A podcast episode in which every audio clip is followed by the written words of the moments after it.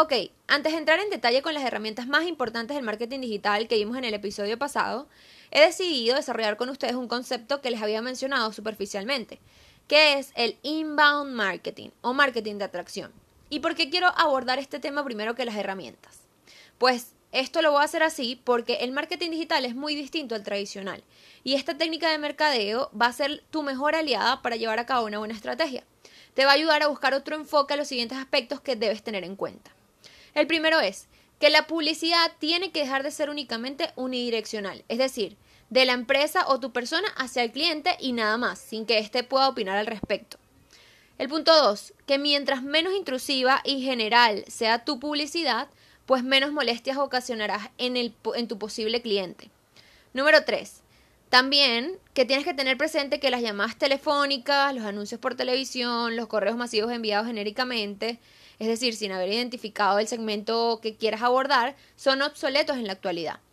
Número 4. Que no debes aprovecharte excesivamente de los anuncios genéricos pagos en buscadores o anuncios publicitarios en páginas web o redes sociales o videos publicitarios en redes sociales. Y el último punto y muy importante, que tu único objetivo no será solo vender, eso tienes que tenerlo presente siempre. Será comprometer al usuario con tu marca, con tu producto, tu servicio o tu idea, de forma que logres fidelizarlo con lo que haces.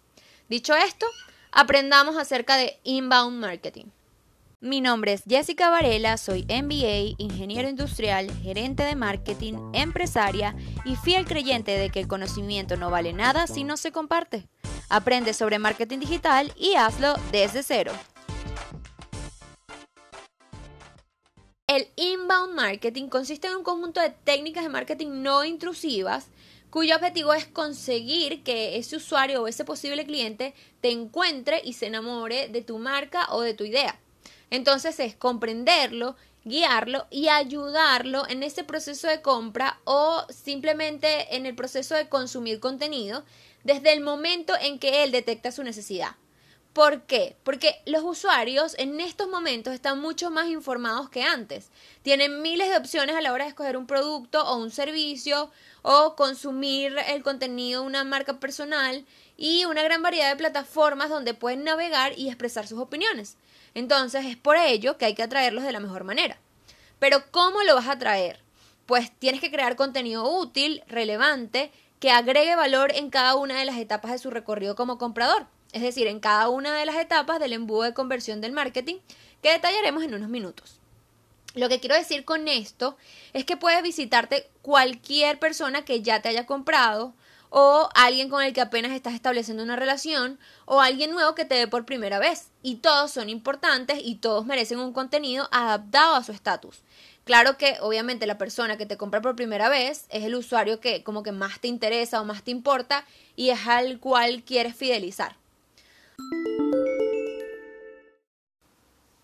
Ahora vamos a hablar de cómo aplicar el inbound marketing en las distintas etapas del embudo de conversión del marketing. La primera etapa que tengo es la exposición y en esta fase lo que quiero es atraer al posible cliente. Entonces lo primero que tengo que hacer es presentarme y dar a conocer que existo. ¿A través de qué? A través de un contenido que hable de mi marca, mi producto o idea pero que no le haga perder el tiempo al cliente. Esto es súper importante. ¿Y a qué me refiero con esto? A que tiene que ser información útil y de calidad que llame su atención. ¿Cómo voy a transmitir esta información o cómo me voy a dar a conocer?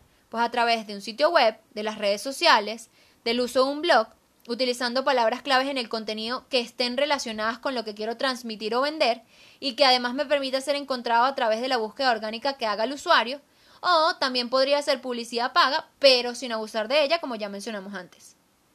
Luego viene la etapa de descubrimiento y la etapa de consideración. En estas etapas, el posible cliente ya identificó cuál es su necesidad y busca resolverla.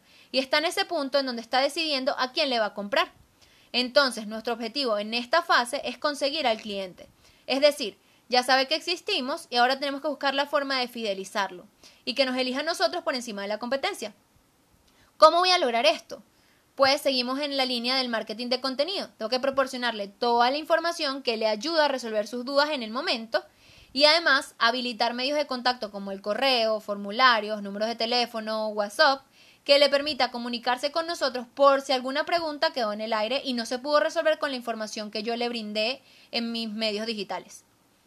La etapa número 4 es la conversión y aquí el usuario ya se decidió por nosotros, seguramente va a descargar el material que tú le proporciones en tus medios digitales, se va a suscribir a tu lista de contactos, que esto aplica mucho para cuando el cliente solo es consumidor de contenido, o va a finiquitar la compra, que es lo ideal. El objetivo acá con el inbound marketing es cerrar el negocio si no se ha concretado.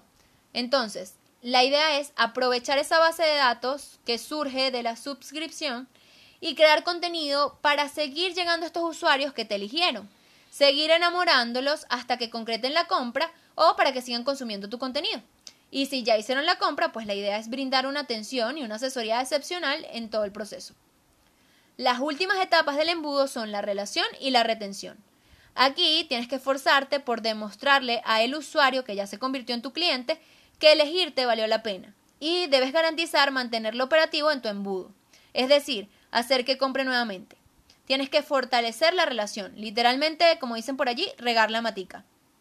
De esta forma, el usuario va a estar encantado y seguramente te va a recomendar con sus conocidos, es decir, va a llevar a cabo la publicidad boca a boca. Tu objetivo entonces en esta fase es deleitar, es decir, debes mantener al cliente satisfecho.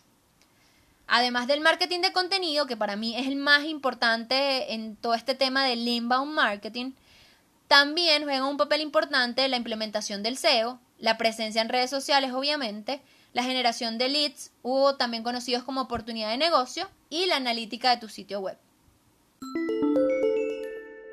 Y por último, quiero compartir con ustedes los beneficios de implementar estrategias de inbound marketing.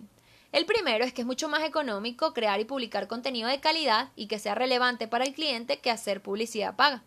El segundo es que esta estrategia transmite más confianza y seguridad al cliente. ¿Por qué digo esto?